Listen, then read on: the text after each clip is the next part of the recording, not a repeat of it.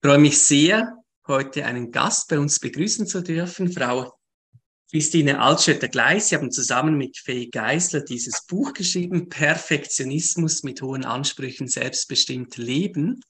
Ja. Es ist ein Buch, das mir sehr, sehr ge gut gefällt, weil es auf der einen Seite wissenschaftlich fundiert ist, aber trotzdem sehr leicht lesbar und einem einfach einen wunderbaren Überblick gibt zum Thema. Das genau, wir, sehr. Darum haben wir uns auch bemüht. Ja, genau. Sehr gut. Das ist also gut gelungen und ich würde mich gern mit Ihnen ein bisschen über dieses Thema Perfektionismus unterhalten. Und so eine Frage, die natürlich viele Menschen bewegt ist, gerade wenn man selber vielleicht ein perfektionistisch veranlagtes Kind oder Jugendliche hat, wo kommt denn das her? Also was sind da so die Ursachen? Ja, also es gibt ähm, vielleicht, um das so ganz an den Anfang zu stellen, eine äh, moderate, ähm, ja, erbliche Bedingtheit, ne? also eine genetische Disposition. Ähm, dazu gibt es ein paar Studien auch, Zwillingsstudien, die das nachgewiesen haben. Ähm, meine Einschätzung, was diese Studien anbelangt, ist allerdings eher so, dass man sagen kann, das ist jetzt nicht spezifisch perfektionistisch, mhm sondern es ist eher so eine, eine, eine genetische Disposition zur emotionalen Labilität und damit auch zur Ängstlichkeit. Und wenn man jetzt gleich da mal einsteigen möchte, dann ist ja ein Kernelement der Problematik am Perfektionismus weniger dass Menschen sehr hohe Standards haben, als vielmehr, dass sie diese, diese hohen Standards verknüpft sind mit der Angst zu versagen. Also ist Angst und Ängstlichkeit ein Kernelement des Perfektionismus. Und von Angst und Ängstlichkeit wissen wir aus ganz vielen Studien, ähm, dass es da eben eine, eine verhaltensgenetische Komponente gibt, ja, die sich bemerkbar macht, eben in einer besonderen Anfälligkeit auf Bestrafung und auf Bedrohlichkeit zu reagieren. Mhm. Ja, also das ist ja oft diese indirekte Vererbung oder dass man da merkt, genau. es gibt gewisse Persönlichkeitstendenzen, die dann damit verknüpft sind. Genau, und das wäre sowas wie tendenziell meine Ängstlichkeit. Aber den Schwerpunkt hat ganz eindeutig das Elternhaus, ähm, mhm. wobei wir da verschiedene Modelle unterscheiden. Im Kernelement kann man sagen, ist es natürlich zunächst mal ein, ein ganz alter Prozess, der im Zusammenhang mit Erziehung immer eine Rolle spielt, nämlich das sogenannte Lernen am Modell. Ne? Also, dass ich dass Eltern, die selber perfektionistisch sind, selber sehr hohe Ansprüche haben und selber vielleicht auch die sozusagen Angst zu versagen, dieses Verhalten als modellhaft für ihre Kinder vorleben und Kinder eben zunächst mal dazu tendieren, weil die Eltern als Modell eben sehr prominent sind, man trifft häufig auf sie und man sieht, man sieht sie in vielen Kontexten, ja, dass die Kinder sich das sozusagen abgucken, in Anführungszeichen. Ne? Und äh, das ist empirisch auf vielen Ebenen gut, gut belegt. Ne? Ähm, der, es reicht allerdings vielleicht auch nicht, dass man so ein perfektionistisches Modell hat, weil wir ja zwei Arten von Perfektionismus unterscheiden. Ne? Also wir unterscheiden das praktisch dieses Haben von sehr hohen Standards auf der einen Seite und auf der anderen Seite, wie ich vorhin schon mal gesagt habe, dann die Frage der damit verbundenen Angst, diesen Standards nicht gerecht zu werden. Ne?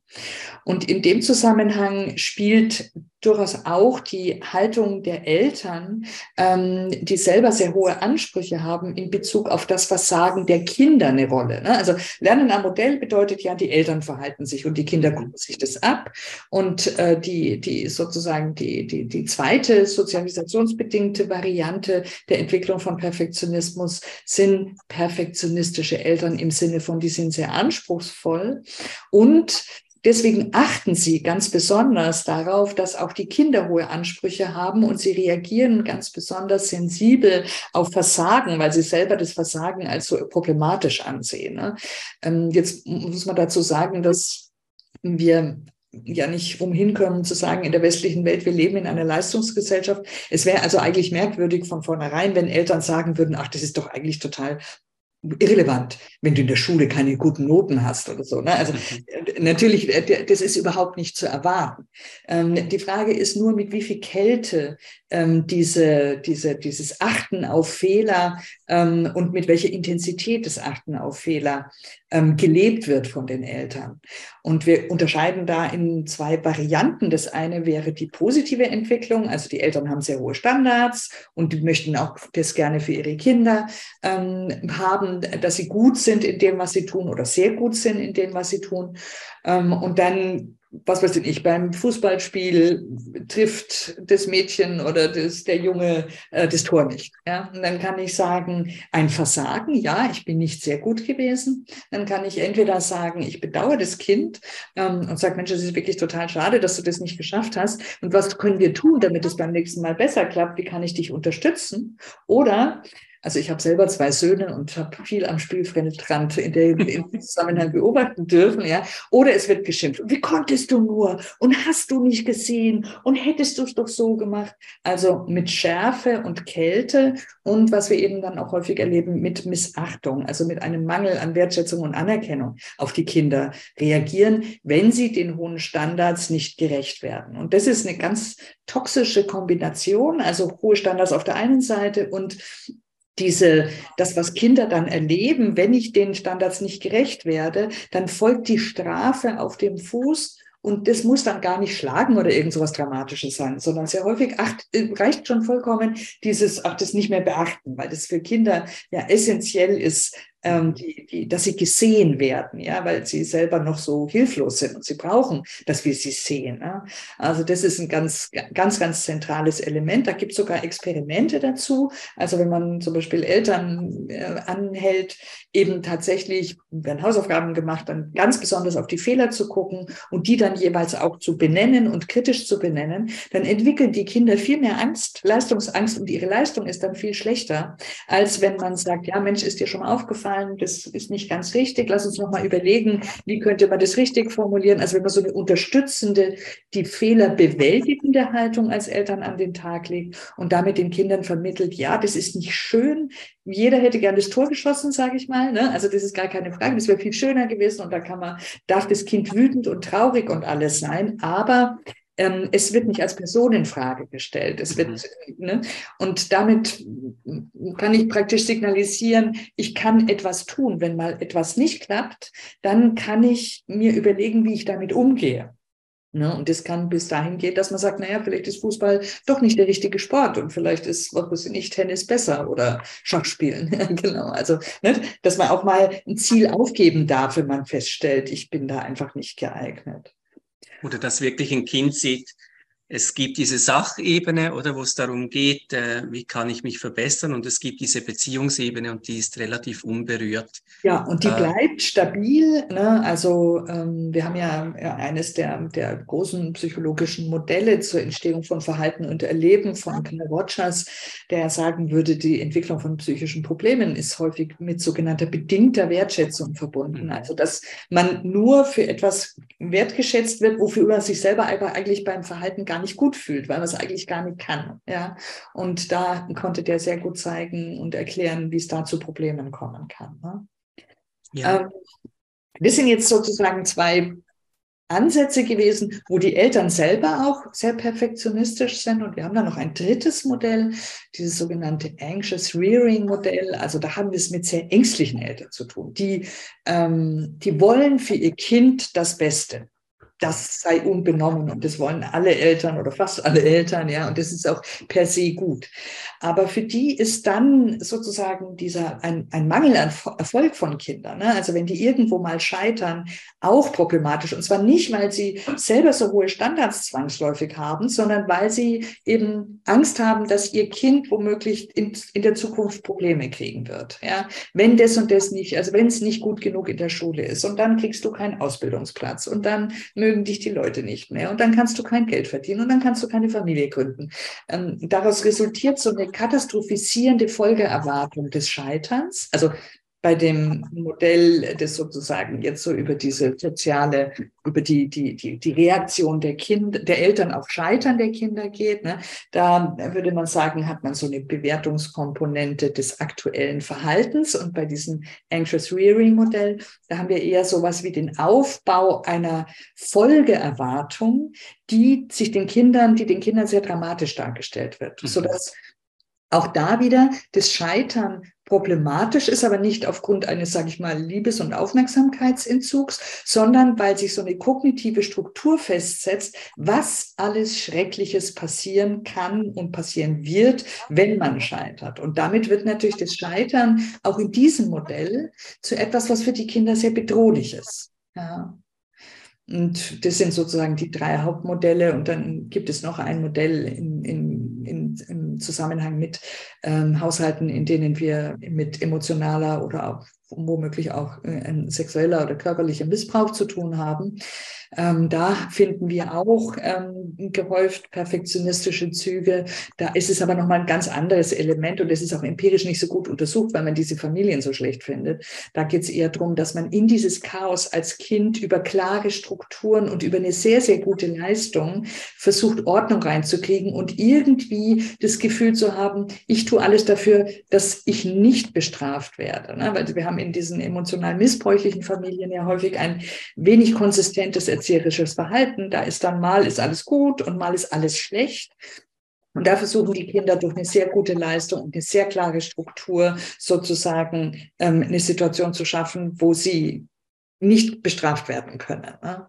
Ähm, das ist allerdings, wie gesagt, das Modell, das am wenigsten untersucht ist, ähm, weil es eben sehr schwierig ist, an solche Familien dann ranzukommen und die entsprechenden Studien zu machen.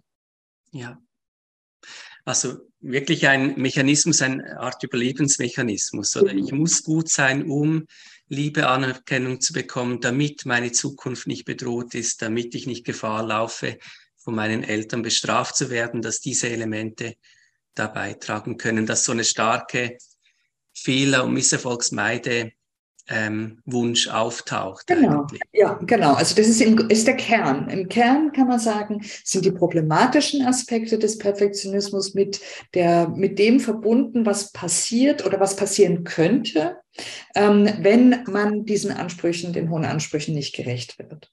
Und weil dieses Erleben häufig sehr früh schon ähm, verankert wird, hat es einen hohen Automasi Auto Auto Automatisierungsgrad. Also wir würden gar nicht mhm. mehr unsere katastrophisierenden Folgeerwartungen zum Beispiel jedes Mal wieder reflektieren, sondern das ist so eine ganz hochautomatisierte, unwillkürliche Haltung.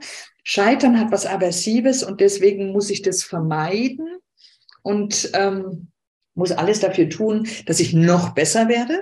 Ne, weil kann man ja sagen, je besser ich bin, umso größer ist zwar auf der, ist die, umso niedriger ist die Wahrscheinlichkeit zu scheitern. Also man kann sagen, je höher die Ansprüche, umso höher die Wahrscheinlichkeit zu scheitern. Aber natürlich, je besser ich bin, umso weniger wahrscheinlich ist es dann. Und diese Dynamik ist dann das, was es so problematisch macht, weil ähm, wenn ich nur, wenn ich hohe Standards habe, um zu vermeiden, dass ich scheitere, dann hat es ganz problematische Konsequenzen psychischer Art. Ja, weil das nächste Scheitern, also selbst wenn mir dann was gelungen ist, das nächste Scheitern wartet um die nächste Ecke. Und die Bedrohung, dieses Szenario bleibt im Leistungskontext und im Verhaltenskontext immer bedrohlich.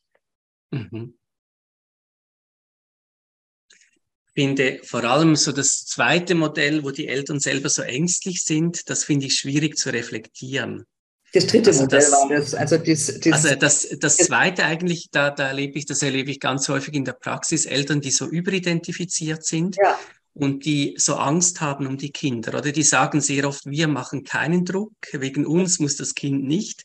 Aber man merkt, sie fangen an zu weinen, wenn es um die Schulleistungen des Kindes geht. Sie haben schlaflose Nächte vor Prüfungen, aber sie merken eigentlich nicht, dass das eigene Ängste sind, oder, sondern sie haben einfach das Gefühl, wie Sie es gesagt haben, ich will einfach für mein Kind das Beste, ich will, dass es ihm ja, gut geht. Genau. Und, und wie viel Druck das erzeugt, dass das Kind immer irgendwie registriert. Meine Eltern sind jedes Mal total gestresst, oder? Und wenn ich heimkomme mit einer guten Note, dann sind die völlig erleichtert. Also die schimpfen zwar nicht, wenn ich eine schlechte Note bringe, aber ich habe immer, immer das Gefühl, da, da klopft ihnen richtig das Herz bis zum Hals, wenn sie wissen, ich komme heute nach Hause. Dieses Unabgelöstsein. Und das habe ich das Gefühl, das ist etwas, was zugenommen hat. Also dass Eltern so die, die Zukunft der Kinder als so bedroht ansehen und das Gefühl haben, es ist ganz, ganz wichtig, dass wir da alles richtig machen. Ja, genau. Ähm, das ist auch kein Wunder. Also es hat etwas tatsächlich mit unserer Leistungsgesellschaft zu tun und dem ja doch merklichen Gefälle in der Bezahlung in bestimmten Berufen. Also es ist auch, es ist ja eine sozusagen durchaus nachvollziehbares Szenario, dass das irgendwie problematisch sein könnte. Die Frage ist nur, inwieweit dort sozusagen das Kind mit seinen Fähigkeiten und Fertigkeiten noch gesehen wird. Ne? Und man, wir haben in Deutschland in den unterschiedlichen Bundesländern unterschiedliche Aus Eingangsvoraussetzungen für die gymnasiale Ausbildung. Und in Rheinland-Pfalz, wo ich mit meinen Söhnen lebe oder gelebt die sind jetzt raus aus der Nummer, ja, aber ähm, da haben die Eltern die Entscheidung äh, fällen dürfen, ob das Kind aufs Gymnasium kommt, auch wieder die Empfehlung der Lehrer und Lehrerinnen. Mhm. Mit ganz katastrophalen Konsequenzen für die Kinder, die eben einfach für diese Form der, des Unterrichts dann in der gymnasialen Ausbildung nicht geeignet gewesen sind und die ganz problematische Erfahrungen dann machen mit Scheitern. Und dann ist es nämlich wirklich dramatisch. Und dann sinkt die Selbstwirksamkeitserwartung und das Selbstwertgefühl. Und das sind ja zwei ganz wichtige Resilienzaspekte, also Dinge, die psychisch gesund halten. Ja. Und das nimmt man den Eltern. Und insofern ähm, gilt es in solchen Kontexten, glaube ich, dafür, den Fokus ähm, nicht auf die möglichen Folgen gleichzulegen, die, das darf, muss man denen nicht ausreden, sondern erstmal zurückzunehmen auf das Kind, das einem so wichtig ist. Ne? Und wo es liegen die Stärken und wo kann es unterstützt werden ne? Ähm, und wo ist es denn gut untergebracht, sage ich mal. Ne? Und damit kann man das ein bisschen entschärfen. Ja. Mhm. Ja. Ich sage sag immer so, meine Großmutter war Pianistin. Ja, und natürlich sollte ich Klavier spielen lernen. Und natürlich hätte ich auch gerne so gut Klavier gespielt wie meine Großmutter. Aber ich konnte es einfach nicht. Ja? Und das dann einzusehen und zu sagen, ja, also das ist, ich habe andere Stärken. Ne? Also das Kind dabei zu unterstützen, äh, wirklich zu gucken, wo liegen die Stärken, die Möglichkeiten. Und ähm, es ist gut, dass ich keine Pianistin werden wollte, ne? sondern in, in der Psychologie gelandet wird, weil das kann ich einigermaßen. Ne? Schön. Ja, das Hingucken, schauen, wer ist mein Kind und nicht, wie hätte ich mein Kind gern oder was müsste es meiner Meinung nach leisten. Ja, und wie Jetzt kann ich bei, optimieren? Ne? Also ich glaube, das ist auch noch so ein Aspekt, ähm, die, die sozusagen die Lebensumwelten zu optimieren für Kinder. Also praktisch zu meinen, zu wissen, was denn für das Kind wirklich gut wäre. Ne? Mhm und daran zu arbeiten, anstatt das Kind zu sehen und zu sagen, was bringt es denn mit? Und wie kann ich es unterstützen? Ne? Was mir jetzt aufgefallen ist in Ihrem Buch, und das hat mich noch überrascht, ähm, Sie haben über diese genetischen Einflüsse geschrieben, über ähm, die Familie. Es kam nichts zur Schule. Mhm, ja. Und das hat mich überrascht. Also das, ähm, es gibt Forschung zum Beispiel zu Prüfungsängste, die zeigen, dass ein kompetitives Klassenklima Prüfungsängste verstärkt oder dass gewisses Lehrerverhalten, wie zum Beispiel Bloßstellen vor der Klasse oder dass das ähm, zusammenhängt mit, mit verstärkten Prüfungsängsten. Da hätte ich jetzt erwartet, dass es auch Forschung gibt zu Perfektionismus und Arbeit, Schule oder ob es da gewisse ähm, Mechanismen gibt, die das, die das verstärken. Also gibt nach meinem Wissensstand gibt es dazu keine Forschung.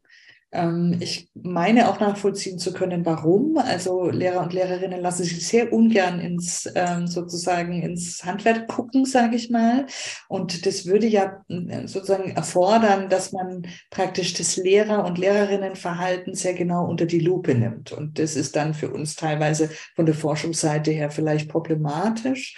Dazu kommt, dass wir im Grunde das retrospektiv häufig haben, die, die Untersuchungen. Ne? Also wir haben Menschen, die unter ihrem Perfektionismus leiden, ähm, als junge Erwachsene, jugendliche junge Erwachsene oder auch schon älter. Und dann wird praktisch geguckt, was sozusagen diese kognitiven Strukturen geschaffen hat ursprünglich mal. Mhm. Dass die Schule auf jeden Fall verstärkt, ist überhaupt gar keine Frage, weil ähm, der, das Prinzip Scheitern hat schlimme Konsequenzen, wird natürlich auch in der Schule mehr oder weniger stark gelebt, ja, von Lehrern und Lehrerinnen oder vom System auch. Ne? Also wir haben leider äh, nicht eine, finde ich, im schulischen Kontext häufig keine gute Fehlerkultur. Also, ne, sondern da wird eine Arbeit geschrieben und dann hat man da eine schlechte Note und dann kommt der nächste Stoff. Ja? Mhm. Und es geht weniger darum, wie kann ich denn das festgestellte Defizit sozusagen beheben? Wie kann ich Kinder darin unterstützen, wenn ich schon sehe, das haben sie jetzt noch nicht richtig gelernt, sondern es wird einfach weitergegangen. Ja?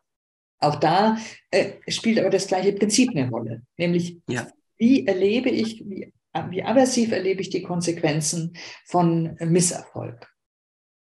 Das sehe ich als großes Problem, oder dass so ja. diese, diese formative Bewertung, also wo stehe ich, was kann ich, was noch nicht, wo geht es weiter, dass die viel, viel weniger zum Zug kommt als diese summative. Wie gut ja. kannst du es und wie, wie wirst du eingeteilt, oder? Ja. Dass wir da irgendwo das nicht schaffen, den Fokus zu ändern und, und das mehr auf das Lernen auszurichten als auf das Können.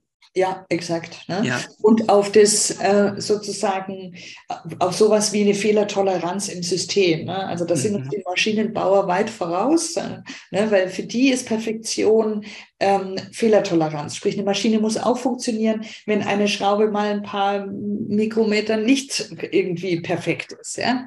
Ähm, und das ist Perfektion, dass also auch trotz bestimmter Defizite ähm, sozusagen die, die, das, was die, diese Maschine liefern soll, in Anführungszeichen, dass das funktioniert. Und auf der Ebene äh, der, des Umgangs mit Fehlern bei Kindern, egal ob im schulischen oder im familiären Kontext, fehlt uns natürlich auch sowas wie eine positive Feedback-Kultur. Also wir sind immer ganz, ganz groß drin, auf Defizite hinzuweisen. Aber dass zum Beispiel in der Schule die Verbesserung von Noten Noten geben sollte, finde ich. Ne? Also wenn, wenn sich ein Kind verbessert, dass es dann nicht einfach heißt, ja, jetzt hast du jetzt keine vier mehr, sondern eine drei. Die drei bleibt aber eine mittelmäßige Note, sondern dass man einfach sagt, Mensch, das ist toll, ja, du hast dich verbessert und dass das auch entsprechend wertgeschätzt wird. Ne? Mhm.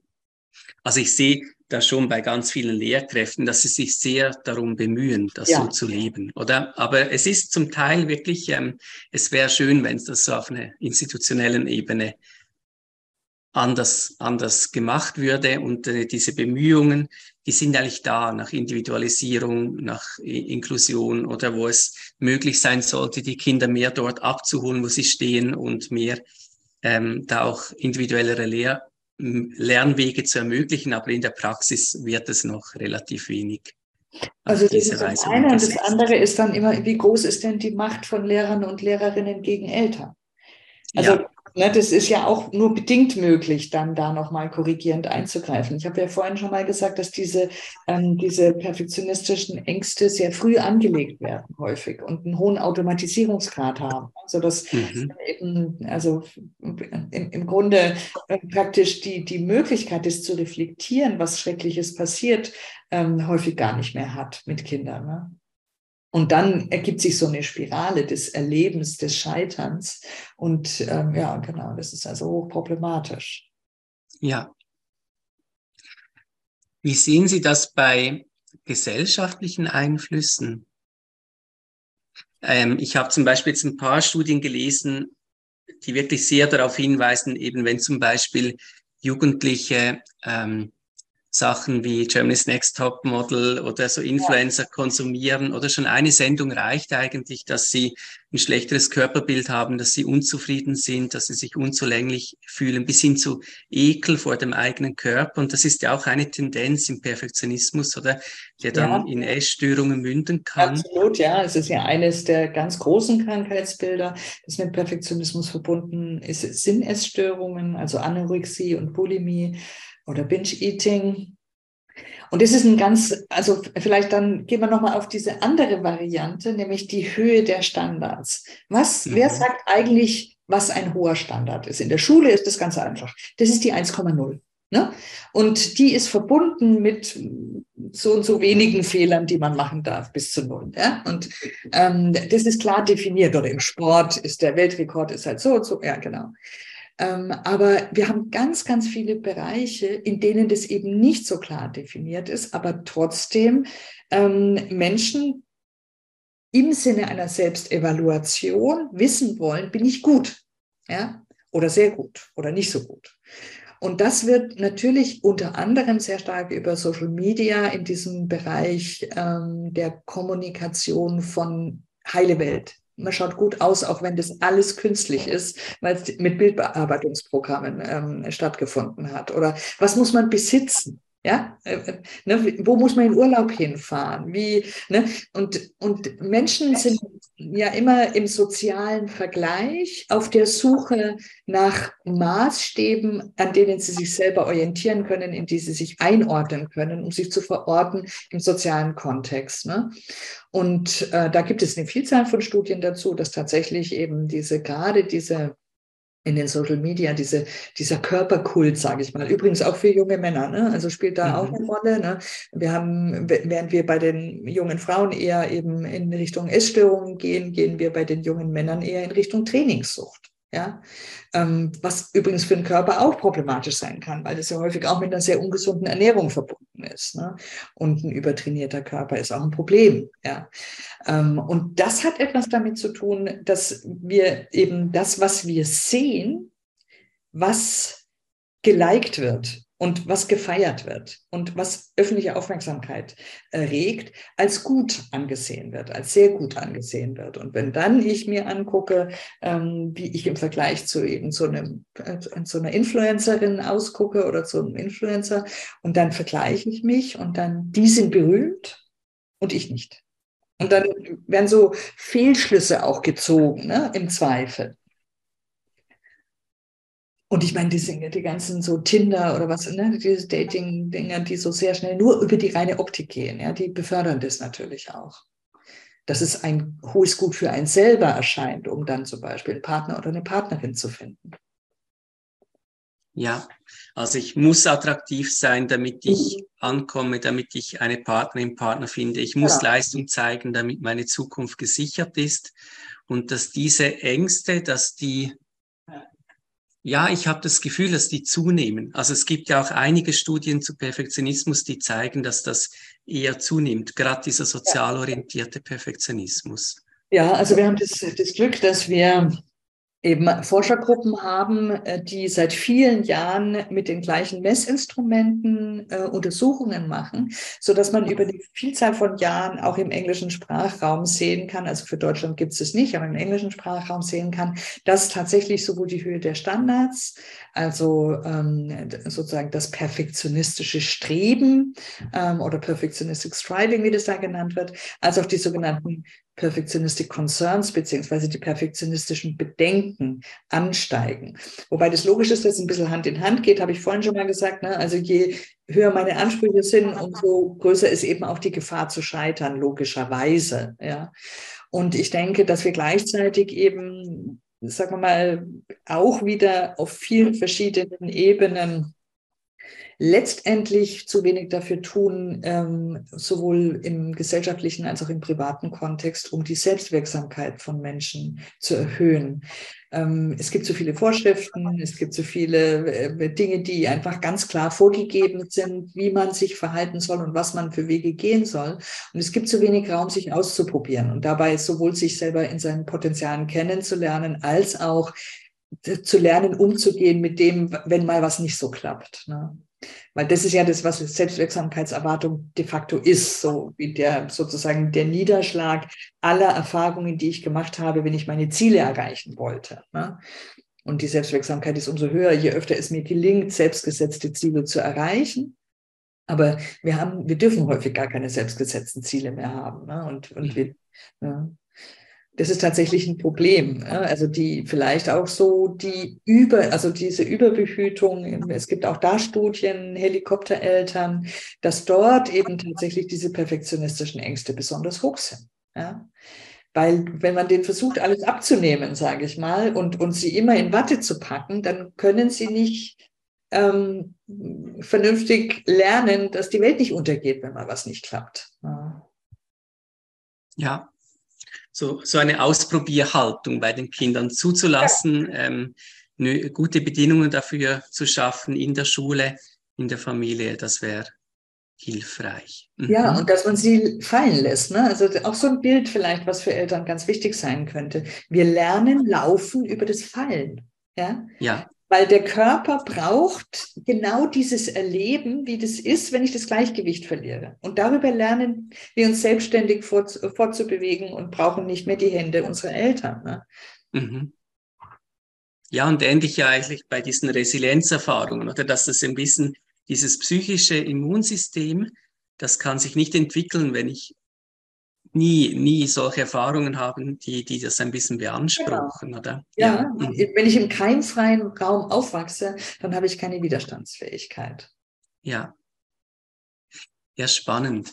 Ähm, so eine Frage, die hat, ähm, die ist gerade gestern hat das witzigerweise eine äh, Lehrerin mich gefragt, da war sie ganz erstaunt.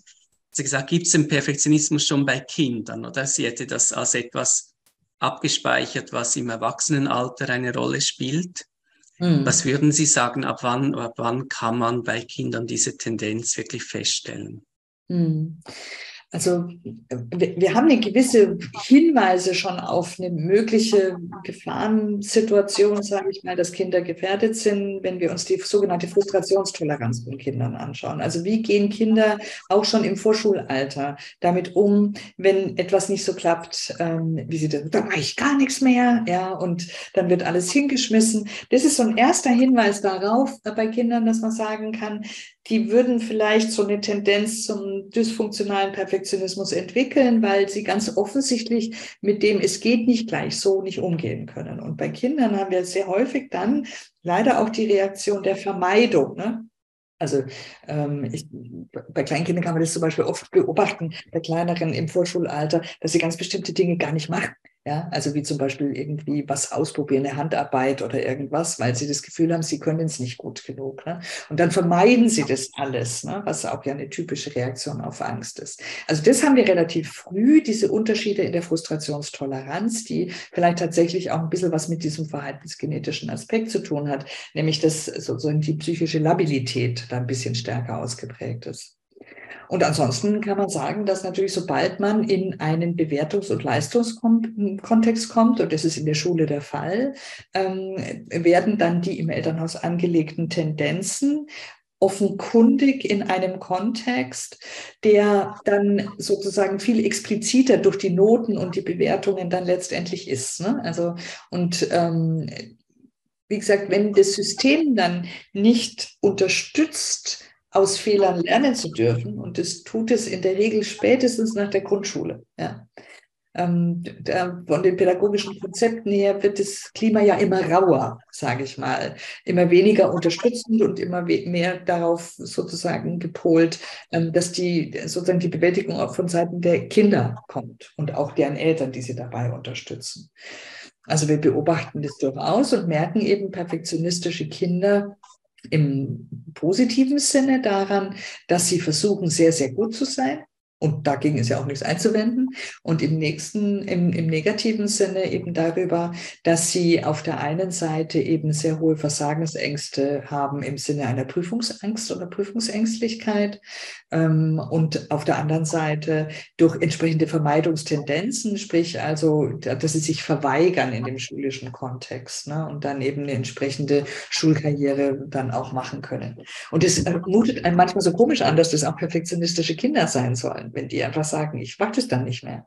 Aber wenn man sich überlegt, dass die Angst zu versagen eine Angst ist und sich überlegt, wie gehen Menschen denn mit Angst um, dann ist die Vermeidung eine ganz häufig gewählte Variante. Menschen, die Angst vor Hunden haben, vermeiden es, mit Hunden zu tun zu haben. Und lernen deswegen natürlich auch nicht, dass nicht alle Hunde beißen, so ungefähr. Ne? Und so kann eben der, der, die Konsequenz von Perfektionismus eben auch sein, dass man Leistung vermeidet. Ja, eigentlich ganz logisch, oder? Also, ja, eigentlich schon. Ja. Genau. ja. Und deswegen ist auch der Schritt, wie man damit umgeht, ein logischer. Ja? Nämlich, dass man im, im Grunde ähm, sozusagen daran, einerseits daran arbeitet, an diesen katastrophisierenden Konsequenzerwartungen. Also was wird denn passieren? Ich sage es mal ganz brutal, was passiert denn, wenn du eine Klasse wiederholst? Ne? Eigentlich hast du eine Chance, das, was du vielleicht nachholen müsstest, noch ein Jahr lang nachzuholen. Und ja, es ist total blöd, dass deine Klassenkameraden und Kameradinnen jetzt irgendwie eine Klasse weiter sind und du am Schulhof vielleicht nicht mehr so viel mit ihnen zu tun hast. Ne? Ähm, und es geht die Welt nicht unter, in Anführungszeichen. Ne? Also, dass man Lösungswege sucht, ähm, die mit, mit, mit einem Scheitern konstruktiv umzugehen. Ne? Das ist so das eine. Ähm, aber das andere ist natürlich letztendlich auch die Konfrontation damit. Ne? Und zu sagen, ich schiebe diese Prüfung, also ich meine, ich bin Dozentin an der Universität, ich nehme sehr viele Prüfungen ab, wie Sie sich vorstellen können. Und ich habe so ein paar Pappnasen, sage ich mal, die, die jedes Mal krank sind ja, und jedes Mal die Prüfung nicht antreten.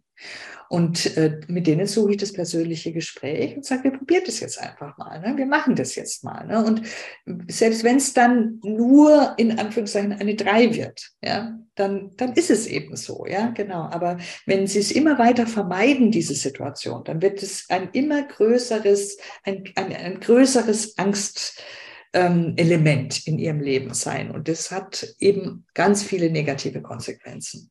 Mhm finde immer gerade, wenn man diese Ängste genauer anschaut, dann merkt man ja diese Befürchtungen, oder? Und dass es ja sehr oft nicht um die realen Folgen ginge, wie ich muss ja. dann wieder ja wiederholen, sondern dass im Vordergrund steht, wenn ich eine schlechte Note habe, dann bin ich ein Versager, dann werden äh, meine Eltern, die Dozentin enttäuscht sein. Oder es geht ja dann eigentlich immer darum, ich bin in meinen Augen und den Augen anderer weniger wert genau. als Mensch, wenn ich das nicht schaffe. Ja, und das ist auch ein ganz zentrales Element, der sogenannte kontingente Selbstwert bei Perfektionistinnen und Perfektionistinnen, die Probleme damit haben, dass da der Selbstwert tatsächlich sehr stark von der Anerkennung anderer und der eigenen Leistungsfähigkeit abhängt. Also ein ganz starkes Kernelement ist und so eine, so eine Art autonomes Selbstwertgefühl, so eine, eine Grundselbstwertschätzung ähm, eigentlich nicht angelegt ist. Ne? Wobei, da muss man auch wieder sagen, das sind frühe Sozialisationserfahrungen. Ja? Also die, die, die, dieses sage ich mal, Urvertrauen, dass ich immer jemanden habe, der mich hält und der mich sieht, ähm, das machen tatsächlich Eltern. Und zwar ganz früh. Ja. Hm. Wie kann man das später aus Ihrer Sicht noch verändern? Also wenn ich jetzt merke, ich denke so, oder ich habe dieses Bild von mir, ich bin nur etwas wert, wenn ich keine Fehler mache, wenn ich alles gut mache, wenn ich alles hinbekomme. Mhm. Und mein Selbstwert hängt so stark ab von dieser äußeren Bestätigung. Ja, also ein ganz wesentliches Element ist, dass man aufhört zu versuchen, seine Vergangenheit zu verändern, sondern man soll seine Zukunft gestalten. Ne? Es gibt ja den schönen Spruch, es ist nie zu spät, eine schöne Kindheit gehabt zu haben. Aber wenn man da, ne, wenn man zu sehr auf die Vergangenheit und auf die Schuldfrage bezogen ist, dann ähm, ist es schwierig. Ne? Also ich, auch da benutze ich gerne so ein Bild wie für einen, einen Unfallchirurgen ist es letztendlich egal, warum ein Bein gebrochen ist. Er schaut sich den Bruch an und versucht, den Knochen wieder so herzurichten, dass man wieder laufen kann. Ne? Und die Ursache ist gar nicht so wichtig. Und äh, das bedeutet, dass wir in der Gegenwart sind und eben uns genau mit diesen katastrophisierenden Folgeerwartungen mal auseinandersetzen. Die Eltern mögen ja einen missachtet haben, äh, wenn man nicht gut genug gewesen ist in ihren Augen. Aber ist es denn in dem sozialen Umfeld, in dem man sich jetzt bewegt, auch so wirklich so? Oder ist es ein, eine, ein Glaubenssatz, den ich mir aufgebaut habe und der eben diesen, weil er so früh angelegt hatte, wurde diesen, diesen automatisierten, unreflektierten Gehalt auch hat und mir dann immer wieder so in die Seite fährt. Ne? Und das ist das, was wir ja letztendlich dann ähm, auch therapeutisch tun. Wir schauen uns in der kognitiven Verhaltenstherapie, wo es eben sehr viele Studien dazu gibt, dass die sehr wirksam ist bei perfektionistischen, bei dysfunktional perfektionistischen Tendenzen. Da schauen wir uns genau dieses diese katastrophisierenden Verhaltenskonsequenzen, das Schwarz-Weiß-Denken, was auch so eine typische Geschichte ist, ne, ähm, an und arbeiten zum Beispiel mit psychologischen Experimenten, dass man jetzt mal ähm, tatsächlich Leute zum Essen einlädt und das Essen ist nicht perfekt und sich die, die Zeit nimmt zu gucken, wie die Leute reagieren. Ja, die meisten Leute merken es gar nicht, ja, und, und sind trotzdem, irgendwas schmeckt ihnen schon oder sie lieben die Gespräche und das Essen ist gar nicht so wichtig. Geschweige denn aber, dass sie die Person, die nicht perfekt gekocht hat, missachten würden. Ne? Mhm. Ne? Also das, mich selbst auch nochmal zu erleben und zu akzeptieren als eine Person, die Fehler machen darf, ähm, ohne gleich missachtet zu werden. Und was eben auch immer total hilfreich ist, ist zu sagen, okay, nehmen wir mal an, Sie haben die, die, Ihre beste Freundin verhält sich so, wie sie, was würden Sie ihr denn sagen? Und da stellen wir ja sehr häufig fest, dass eigentlich äh, Perfektionisten häufig dem ganzen Umfeld gegenüber viel gnädiger sind als sich selbst gegenüber und dann auch sagen wird, ja, nee, die würde ich natürlich, wenn ihr ein Essen nicht gelungen ist, der, der, der ändert doch nichts an unserer Beziehung. Ja. Mhm. Also das ist eine sehr starke kognitive Komponente und die muss halt therapeutisch unterstützt werden, eben durch diese unbedingte Wertschätzung. Ja, also ähm, so, dass, dass man einfach diesen Rahmen, diesen geschützten Rahmen zeigt, wo man der Person zeigen kann, nein, das ist schon gut und richtig, wie du das machst. Und das ist auch ein Kernelement Deswegen heißt dieses Buch auch mit hohen Ansprüchen selbstbestimmt leben und nicht raus aus der Perfektionismusfalle oder irgend so. Ja. Weil die Grundidee äh, ist letztendlich ganz stark die, die hohen Ansprüche per se sind gut. Wir, wir, können so froh sein, dass wir Menschen haben, die die Dinge sehr gut machen wollen, ja, weil wir ganz viel von ihnen profitieren. Und damit einhergeht natürlich immer auch ein Fokus auf Fehler. Ne, ich kann die Dinge nicht besser machen, wenn ich nicht sehe, wo es nicht funktioniert. Und ähm, letztendlich muss man die Menschen dabei unterstützen, daran nicht zu erkranken, ja, dass sie diese Fähigkeit haben, sondern sie auch dafür wertzuschätzen und sie dann eben entsprechend zu unterstützen. Für Eltern ist es, glaube ich, noch einfacher, wie sie mit ihren Kindern umgehen können. Ne? Also im, im, pädagogischen Handeln, in der Schule mit, für die Eltern ist es, glaube ich, fundamental, sich selber Gedanken darüber zu machen, wie man mit Fehlern umgeht. Ja? Wie verhalte ich mich da? Wie strafend oder belohnend oder beschützend oder wie auch immer, wie bin ich da eigentlich? Ne? Und was möchte ich meinem Kind denn mitgeben? Ne? Sowas wie Selbstbewusstsein und Selbstwirksamkeit. Ja, das möchten eigentlich, glaube ich, alle Eltern. Und das geht aber eben nur in einem Umfeld, wie gesagt, wo man auch mal fallen darf und wo man ja, auch sozusagen Anerkennung und gesehen, Anerkennung bekommt und gesehen wird, wenn man mal was nicht so gut macht und die Haut viele Pickel hat und was weiß denn ich, was alles Schreckliches im Leben eines Menschen passieren kann zu Hause ist. Ne? Ich denke, das ist ganz wichtig, dass man das sehr konkret auch anschaut, oder? Ja. Also mein Kind kommt nach Hause mit einer schlechten Note. Wie will ich darauf reagieren? Ganz ein genau. Kind liest oder macht Hausaufgaben, es macht einen Fehler. Wie will ich darauf reagieren? Ja. Mein Kind findet sich selber gerade hässlich.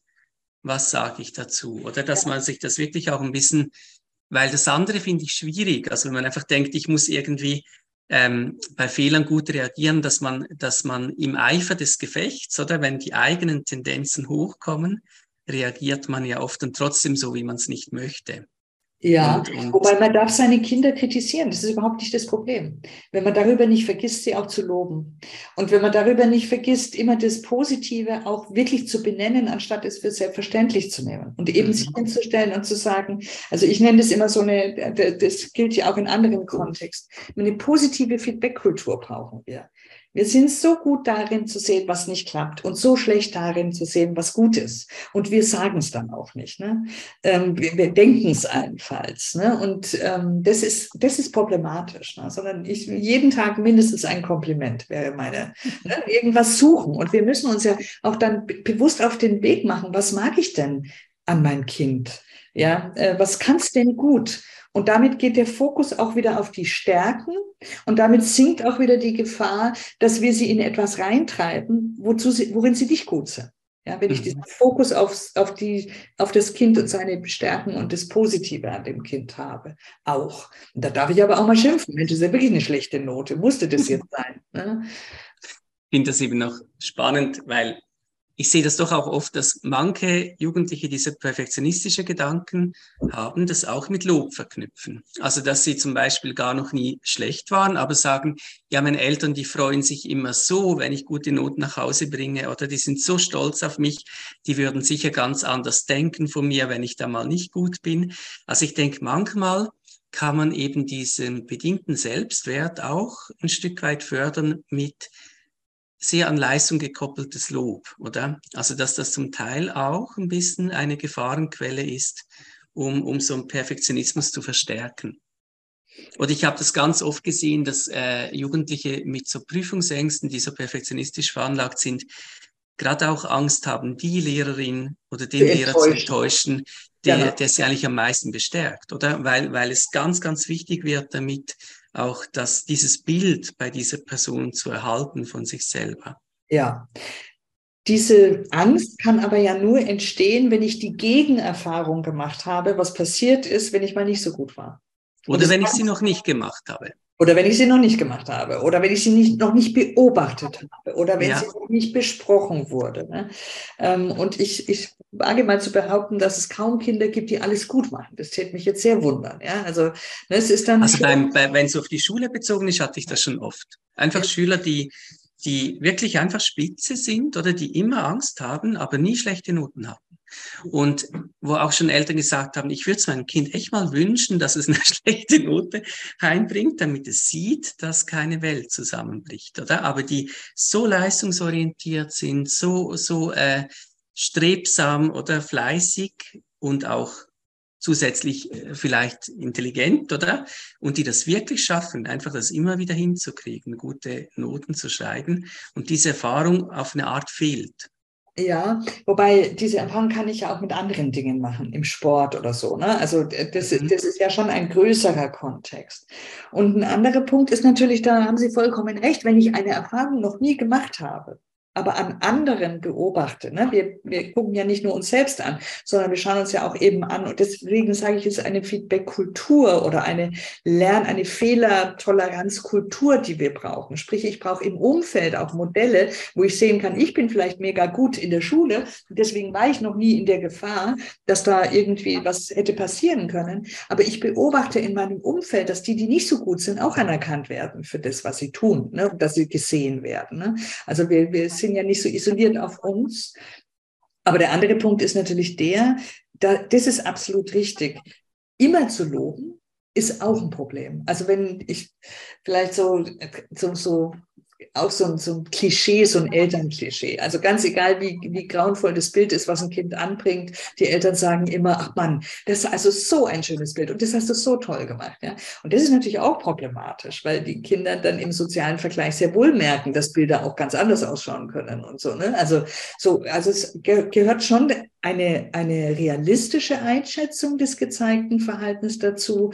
Und ähm, wenn ich sage, wir müssen mehr loben, dann nicht für Dinge einfach so, ne, sondern für ganz mhm. konkrete, wirklich, wo dem Kind auch klar ist, warum es jetzt gelobt wird, was daran gut war und nicht einfach völlig wahllos. Ne? Und gleichzeitig habe ich gesagt, dürfen wir und sollen wir Kinder natürlich auch kritisieren, aber wir müssen uns eben dann auch bewusst darüber sein, wie wir sozusagen das formulieren. Also Teufelsformulierung ist, du bist schlecht. Ja, das hast du nicht so gut gemacht, ist in Ordnung, weil das bezieht sich auf ein konkretes Verhalten. Also die Übergeneralisierung zum Beispiel von Kritik ist ein Problem. Aber ansonsten muss es halt ein ausgewogenes Verhältnis sein und für die Kinder auch nachvollziehbar. Mhm. Also es gibt ja beim Lob die ähnlichen Studien oder die zeigen, wenn man Kinder für stabile ähm, Merkmale wie Intelligenz oder Begabung lobt, dass sie dann mehr Angst vor Misserfolgen haben, dass sie eher betrügen bei Prüfungen, wenn sie das können, dass sie ähm, so einen bedingteren Selbstwert ausbilden, ja. oder? Also da gilt ja wie ein bisschen das Gleiche. Ja, dass man Kinder wie anzeigen kann, es geht mir mehr um deine Anstrengung, um deine Bemühung, es genau. geht mir um die konkrete Sache oder die man auch verbessern kann, wenn man sich nochmal damit befasst. Mhm. Ja, und es geht darum, tatsächlich jede Möglichkeit des Scheiterns zu nutzen, um Wärme zu zeigen. Ne? Ja. Also, und nicht, nicht die Gefühle der Kinder disqualifizieren, indem man sagt, das ist doch nicht so schlimm. Mhm. Das ist auch so ein, so ein Totschlagargument, wo, wo, wo und Eltern machen das auch aus einem, ja, aus einem positiven Gefühl raus. Dass sie wollen das Kind unterstützen. Aber was es eigentlich bedeutet, ist, dass sie das Gefühl des Kindes entwerten. Es kann seinem Gefühl nicht mehr vertrauen, weil andere sagen, das ist doch gar nicht so schlimm, aber selber empfindet es das ja so. Ne? Mhm. Also es ist einfach total wichtig, dass wir das wie man das in der Psychologie nennt, validieren im Sinne von, ja, das ist, ich kann das total gut verstehen, dass du das Tor nicht geschossen hast, um jetzt mal, dass du dich da ärgerst. Ne? Und es wäre wirklich tausendmal schöner gewesen, ne, wenn, wenn es reingegangen wäre. Ne? Äh, und dann aber gleichzeitig ähm, zu zeigen, okay, es, es ist praktisch, ja, wie soll ich sagen, es geht, es, du als Mensch, du als Kind bist mir trotzdem, ähm, ich, ich mache das nicht fest an Teilleistungen, was ich von dir halte und wie ich dich wertschätze. Mhm. Ja, ich denke, das ist eine der größten Chancen, um diese unbedingte Wertschätzung zu zeigen. Oder wenn ein Kind nach Hause kommt, wenn es ein Tor verschossen hat, die schlechte Note einem zeigt oder dass ich da zeige, ich, ich, kann, ich nehme dich trotzdem an oder das hat mit unserer Beziehung wenig zu tun oder genau. nichts mehr möglich oder du kannst zu mir nach Hause kommen, du hast einen sicheren Hafen, wir können uns das ich kümmere mich um deine Gefühle, ich, ich kann die zulassen, wahrnehmen ja. und wir schauen gemeinsam nach vorn. Was bedeutet das jetzt oder wie kannst du eventuell dich verbessern in, genau. in der nächsten Prüfung? Und wir reiten jetzt aber nicht auf diesem einen Misserfolg herum. Ja, ähm, und es setzt allerdings voraus, dass ich Kinder nicht als ein Leistungsmerkmal von mir selbst sehe. Und da ja. sind Eltern halt sehr gefährdet, ne? dass sie sozusagen wiederum ihre eigene Selbstwertschätzung daran festmachen, wie gut ihre Kinder gelungen sind. Und das muss man dann natürlich mit den Eltern auch kritisch reflektieren. Ne? Wie, wie ist denn mein Kind, wie, wie stark ist es denn auch ein Statussymbol, sage ich mal, ähm, für mich selbst? Ja, eine heikle Frage. ja. Ich hätte noch eine letzte Frage. Ähm, wir, wir haben ja beim Perfektionismus diese hohen, oft sehr rigiden oder unflexiblen Ziele. Wir haben dieses Diskrepanzerleben. Also auch wenn ich etwas gut gemacht habe, habe ich das Gefühl, ich hätte es noch besser machen können. Es ist nicht gut genug. Wir haben diese Fehlervermeidung oder dieses Misserfolgsmeidemotiv oder ich darf nichts falsch machen, ich darf keine Fehler machen. Wie würden Sie im Gegenteil einen gesunden Umgang mit Leistung beschreiben? Also was für Elemente würde da dazugehören, damit man selber sagen kann, ja, ich habe eigentlich wirklich einen, einen, einen richtig guten, schönen Umgang mit dem Thema Leistung gefunden. Ja. Mhm. Also der, der erste, das erste Indiz besteht immer, finde ich, darin, dass man sich überlegt, wie glücklich bin ich denn eigentlich, wenn mir etwas sehr gelungen ist? Spüre ich das überhaupt? Ja? Also äh, nehme ich das wahr als etwas, wofür ich mich loben kann und wo ich sagen kann, Mensch, hast du gut gemacht. Ja? Also dass, dass ich mir sozusagen das auch wieder anschaue, auch wenn es sozusagen Teiletappen hin zum Erfolg sind, ähm, dass ich einfach mich selbst verstärke, stärken kann und, und dieses Positive dann einfach auch sehen kann. Und der zweite Aspekt, ähm, ist, dass sozusagen dann, wenn etwas nicht so geklappt hat, wie ich mir das vorgestellt habe, ähm, dass ich zulasse, dass ich mich darüber ärgere, dass ich zulassen kann, dass ich das ganz bescheuert finde und mir das anders gewünscht hätte. Aber dass ich dann in der Lage bin, wenn ich genügend getrauert habe, sage ich mal, ähm, mich hinzusetzen und zu sagen, okay, was, was mache ich jetzt? Ja? Ähm, behalte ich dieses Ziel bei was wäre damit verbunden? Also was für eine Schulung müsste ich vielleicht machen, wo müsste ich mehr Unterstützung suchen, damit ich das erreichen kann. Also, ne? Ähm, oder stelle ich einfach fest, nee, also ich lasse mal dieses Ziel auch sein. Und das ist ja dann diese etwas flexiblere Haltung zum Erfolg, ist ja genau darüber gekennzeichnet, dass man auch sagen kann, nee, das lasse ich jetzt mal gut sein. Ne? Ich habe andere Bereiche, in denen bin ich gut genug. Aber im Zentrum steht, glaube ich, schon so dieses, dieses wirklich das, diese Leistung als etwas zu erleben, was ich auch wirklich genießen kann, ohne das Scheitern ähm, sozusagen zu großen Menetekel wird, sondern als eine Wachstums- und eine Lern- und eine Veränderungschance. Wunderbar. ja, vielen lieben Dank, dass ganz, Sie sich gerne. Zeit genommen haben. Das war sehr, sehr spannend, dann tieferen Einblick zu bekommen in das Thema. Ähm, Nochmal ganz kurz das Buch. Das wäre Perfektionismus mit hohen Ansprüchen selbstbestimmt leben von Christine Altschötter gleich und Faye Geisler. Und ich mache mal noch ein Buch dazu. Ich habe mit meiner Schwester zusammen ein Buch geschrieben, Frieda macht ihr Ding. Und wir hatten es doch vorhin, wie früh merkt man das eigentlich? Ne? Und da geht es genau drum. Also sowas wie Frustrationstoleranz. Und man kann mit seinen Kindern das Thema Perfektionismus, glaube ich, ganz gut auch über so ein Buch zum Thema machen, ne? dass man einfach das zum Anlass nimmt und mal drüber über konstruktiven Umgang mit Scheitern zu reden, weil damit macht man sie auch in den Kontexten stark, in denen man selber nicht dabei ist, wie zum Beispiel im Kindergarten oder in der Schule. Wunderbar, bestellen wir gleich. Vielen lieben Dank. Ganz gerne. Jawohl. Dann bedanke ich mich, hat mir sehr viel Freude bereitet. Wie immer, wenn ich über mein Leib- und Magenthema befragt werde, ist das immer auch für mich sehr spannend. Danke Ihnen.